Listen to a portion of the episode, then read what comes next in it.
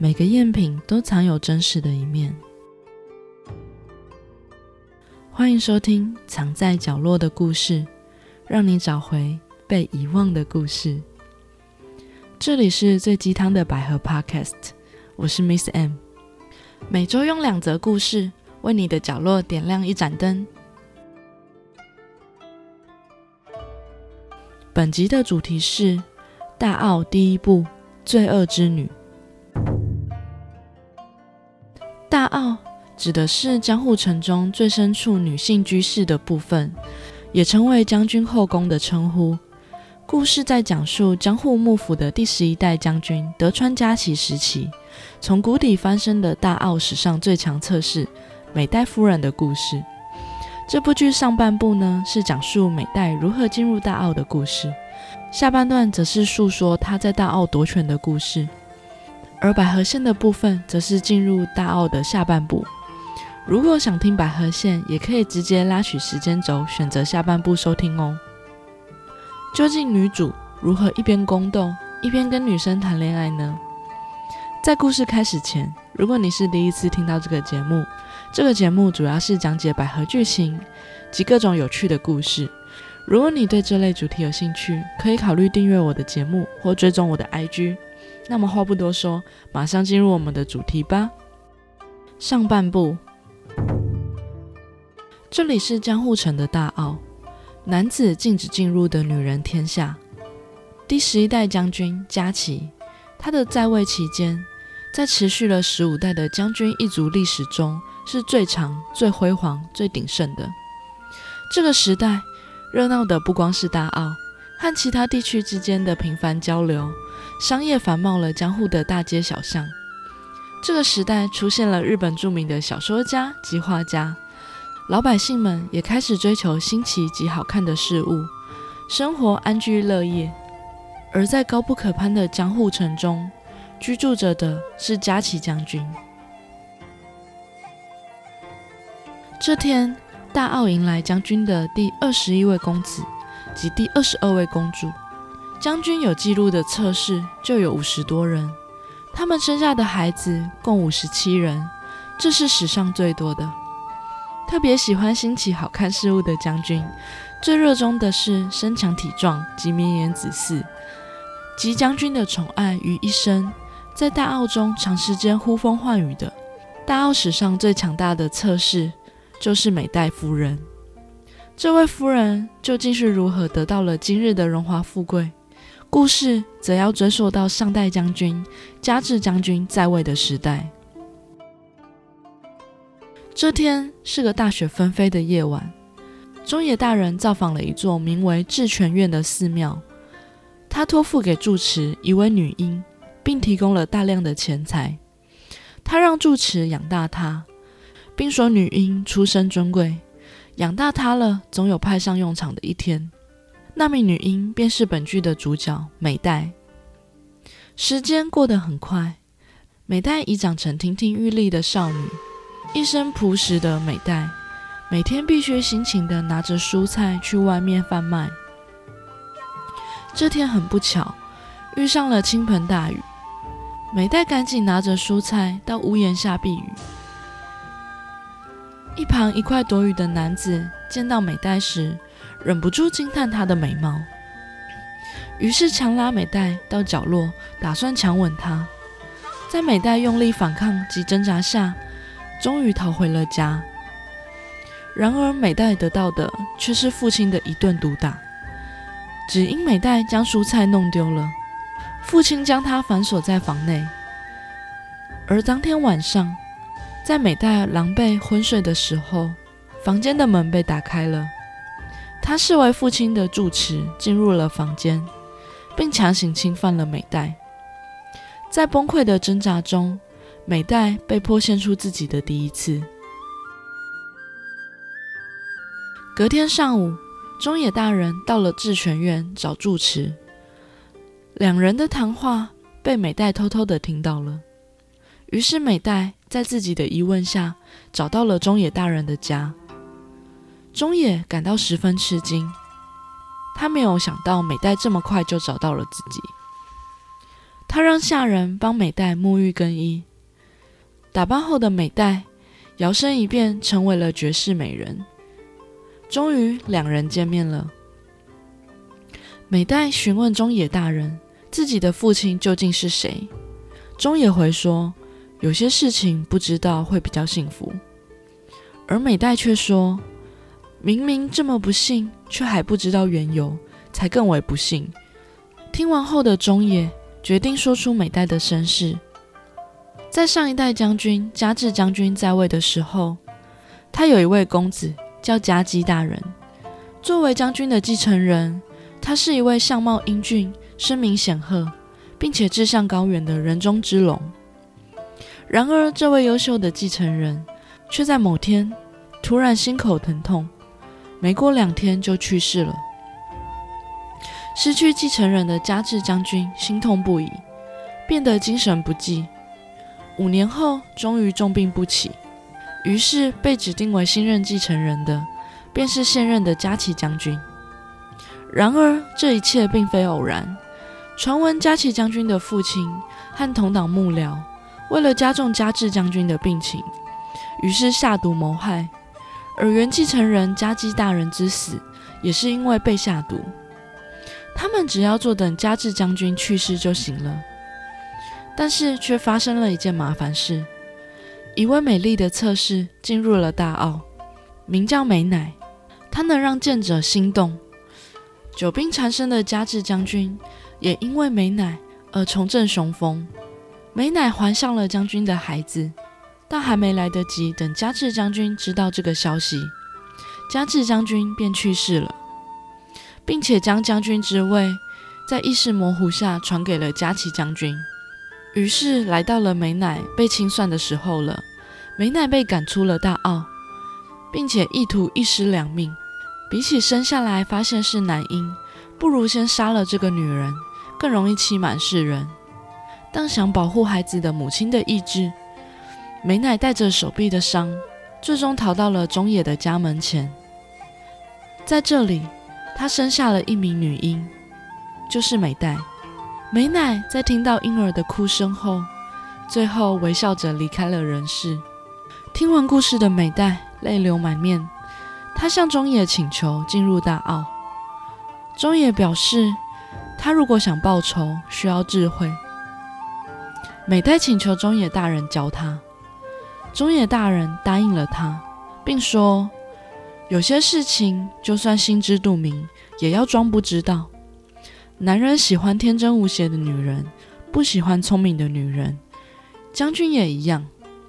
在大奥，只有抓住将军心的人才是赢家。美代在中野大人的介绍下，正式进入了大奥。一进入大奥，美代的美貌便引起了后宫女人们的讨论。然而，现实是，大奥后宫美人实在太多了，将军每次都得在众多的女人中挑选出陪寝的女人，实在难以发现美代的存在。于是中野私下收买了将军的下女，让下女偷偷推荐美代给将军。将军看着天真无邪的美代，正在后院玩着球，还笨拙的跌倒，露出底裤的模样。将军兴奋极了，立刻接见了美代。当将军迫不及待的想亲吻美代时，突然发生了地震，神坛上的神主牌都掉落了。这时的将军显得十分的惊恐。将军突然在美代的脸上看见前一任将军加治将军的模样，这让将军十分惶恐，因为他的心里明白，前一代将军加治是因为他而死，他也一直为此良心不安。地震停止后，将军立刻对美代失去了兴趣，他认为美代的确美丽。但总有种让他不祥的预感，于是美代的复仇之路又陷入了僵局。这个时候的大奥备受将军宠爱的是阿乐夫人，他生下了一位健康的公子，是将军期盼已久的继承人。但是很快的，将军又开始找寻新人，每天沉迷玩乐，阿乐夫人很快便失宠了。被冷落的阿乐夫人相当寂寞。对于这样的阿乐夫人，美代伸出了援手。美代邀请阿乐夫人去寺庙祈福，同时美代也让智权氏的父亲找来相貌英俊的年轻和尚，让他好好招待夫人。寂寞的阿乐夫人在参加第一次祈福活动后，便沉沦在帅气和尚的温柔乡里。作为条件，阿乐夫人向将军推荐了美代。时隔多日，将军对美代的防备已消失殆尽。当天晚上，将军便彻底沉沦在美代的魅力中，两人一起度过了春宵。但在当天的半夜，将军在半梦半醒间，又突然见到了加治将军及加基大人的幻觉。将军害怕的一边挥舞着武士刀，一边喊着“消失”，一下子又下跪哭喊着“请原谅我”。美代被将军的异状吵醒后，很快便知道了将军的状况。于是美代不疾不徐地面对前方，开始念着咒语，然后回到将军身旁说：“现在两位大人的鬼魂都已经回到冥界了。”美代借由自己在寺庙长大的经历，成功让将军相信他看得见鬼魂，并且有能力保护他。因为这个缘故。从此，将军便再也离不开美代了。从此，迎来了大奥最强测试——美代夫人的时代。下半部，从此越来越多后宫女人们去寺院祈福，住持则负责招揽容貌俊秀的年轻和尚们进行接待。寺庙深处是不分昼夜的酒池肉林，但有一人察觉到了不对劲。那人便是负责接送夫人们到寺庙的侍卫斜板大人，他成为美代最大的隐忧。这天又是后宫女人们到寺庙祈福的日子，女人们忙着跟和尚们交欢，但此时的美代却发现了一位女人独自在池塘边发呆。那人的名字叫徐志摩，叫志摩。美代问女人为何在这边？如果有看上的男人，她可以帮忙。志摩回说：“我对男人没兴趣，因为骑在女人的身上，就觉得自己战胜了女人。没有比男人更愚蠢的动物了。”美代被眼前的女人的这番话打动了。智摩意识到自己说的似乎太过了，连忙补充说：“将军当然另当别论喽。”美代则直接说：“将军也一样，你真是有趣的小姑娘。”不久后，美代生下了公主。美代人计划生个儿子，才有办法成为世子，才能报杀母之仇。此时，阿乐夫人的儿子敏次郎即将满五岁了。斜板大人建议推举敏次郎封为世子，册封的呼声也越来越高。美代则利用了阿乐夫人及寺庙住持的协助下，伪造了对世子不好的神谕后，暂时推迟了将军封世子的计划。但美代仍急需产下孩子，才有机会争夺世子之位。这天晚上，美代利用自己的身体，让将军答应将公主许配给当代首屈一指的大名家。当将军熟睡之际，美代来到了隔壁的寝室，她发现。今日原本陪寝的正是智摩，智摩肯定都听到两人翻云覆雨的声音了。美代无奈地表示自己有求于将军，所以作为代价委身于他，没有半点欢愉，呻吟却必须注入感情，以此来引诱将军，很下流吧？智摩回复：不是的，您与别人不同，第一次遇到您时我就这么想了。您的目光透彻，您拥有一双看透世间百态的眼睛。这样的人被男人摆布，该有多痛苦呢？美代第一次感受到被理解及被关心，她也渐渐卸下了心防，两人也开始越走越近，时常利用时机见面。这天，两人来到一处偏僻角落，美代亲吻了智摩。当两人一起共浴时，智摩抱着美代说：“我很伤心，因为今晚将军又要拥你入眠。”美代回说：“我的第一个男人是父亲，一个没有血缘关系的养父。他仅仅是为了发泄欲望，仅仅是为了这种原因，父亲强暴了我。如果喜欢过别人或被别人喜欢过，大概会感到痛苦吧。但当时的我既不难过也不痛苦。然而如今遇见了你。”我这才为当时的自己感到悲哀。我是多么悲哀的姑娘啊！两人互相拥抱着彼此的身体，也互相拥抱着彼此的悲伤。然而，该来的还是会来。将军这天再次看上了志摩，选择他作为今晚的陪寝对象。于是美代出手了，他利用了各种话术跟技巧。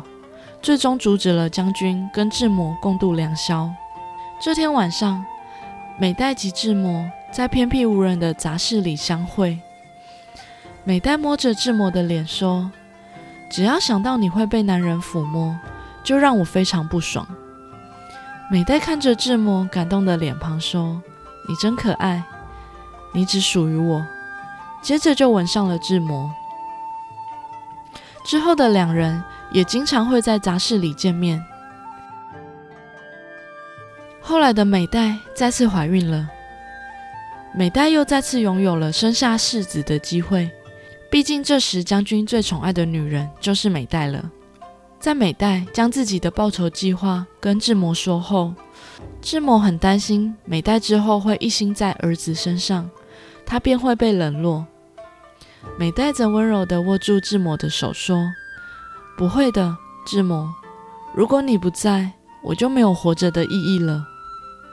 这天晚上，美代与志摩又来到了杂室约会，但这次被其他的下女发现杂室发出了怪声，他们决定进去一探究竟。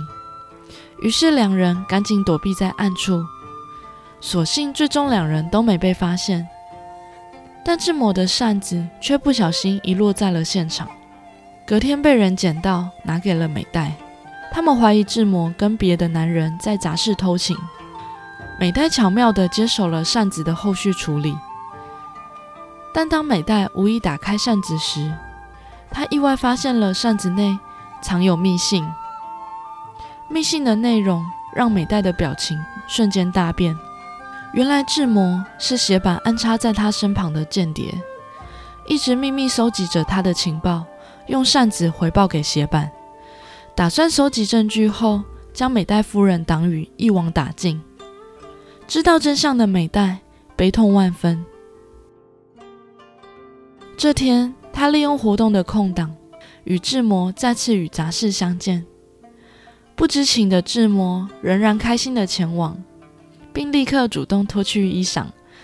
美代让志摩闭上眼睛。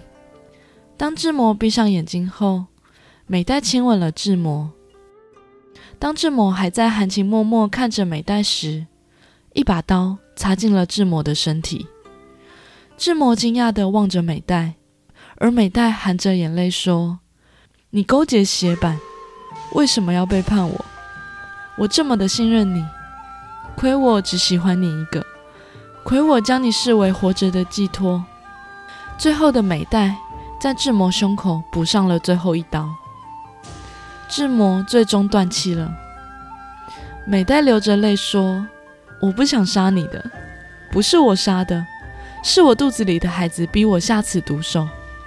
他在我的肚子里哭泣，他渴望降临人间。”说完这些的美代，好像突然惊觉自己做的事情，接着对着已经断气的志摩不断痛哭着。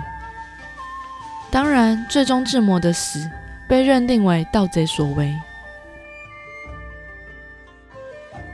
不久之后，美代夫人的第二个孩子出生了。可惜的是，这位孩子仍是个女孩。但另一方面，第一位公主也在她十四岁时如约嫁给了大名家加贺。之后，公主的独子也被美代夫人策划立为将军的继位候补。然而，从离开杂事那天起，直到生命的尽头。美代夫人再也没有发自内心的笑过。午夜过后，清晨来临之时，吞进女人不幸的大奥再次拉开了绚烂故事的帷幕。以血还血的女人斗争还远远没有结束。大奥是日本的时代连续剧，分别在一九六八年到二零零五年间共计五度拍摄。这次介绍的剧是由二零一六年播出的第一部《罪恶之女》，是由泽尻英龙华主演。她的演技真的没话说，也想起了她主演的《一公升的眼泪》，又是一部日剧经典。想想童年时期的经典戏剧，许多都有日剧所承包。直到后几年才慢慢由韩剧主导流行。当年日剧里的女神，如今也都消失了。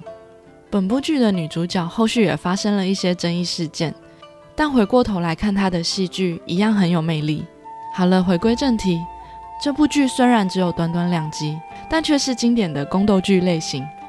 这种落魄少女变身最强测试的故事，绝对是经典不败的励志剧情，让人看得十分过瘾。虽然美代其实一点都不坏，反而造福了后宫的女人们，反而是很让人心疼的角色。尤其是最后，他发现自己被智魔欺骗的时候，我真的听见了心碎的声音，仿佛生命已经没有了意义。最后的美代并没有问智魔到底是否真的爱她，也许是她害怕听到答案，也许没有答案就不用承担残忍的真相了。刚看完时，我的世界黑暗了十分钟。但身为最鸡汤的百合 Podcast，我决定相信志摩是爱美代的，否则美代应该早早就被揭发了吧？可能一开始的志摩是被派入潜伏在美代身边的间谍，但随着相处，他也真心的心疼美代，两人彼此拥抱着对方的伤痛，但又不得不继续工作才能待在这里。这也是所谓时代的无奈吧。如果是你，你会选择相信智某从没爱过美代，还是相信他是爱美代的呢？另外，我也推荐大家一部电影，叫《寂寞拍卖师》。看完这部剧后，我就立刻想起了这部电影《寂寞拍卖师》里面有句台词是：“每个赝品都藏有真实的一面。”其实，不管真品或是赝品，每个作品的价值都是由人决定的。就像美代及智魔的感情，只有美代知道智魔对她的意义有多重要。当面对一个你害怕的真相时，你是否也曾犹豫跟彷徨过呢？以前的我也是会很害怕面对真相，并且常常在心里怀疑自己是不是不够好，害怕听到了不好的答案，或是选择宁愿不要面对。但到了现在，心境不同了。我认为一段感情，只要能让你学到了经验，或者更加确定什么适合自己，什么是真正的自己，那就足够了。这些都会是无价且宝贵的收获。只要相信自己值得被爱，你就会值得被爱。相信自己以后能成为更好的人，未来将会有许多美好的人事物等着你。我们今天的节目就到这边。如果我的节目能带给你一点帮助，可以帮我顺手分享给别人。祝福收听我节目的你们都能获得幸福。那我们下次见，拜拜。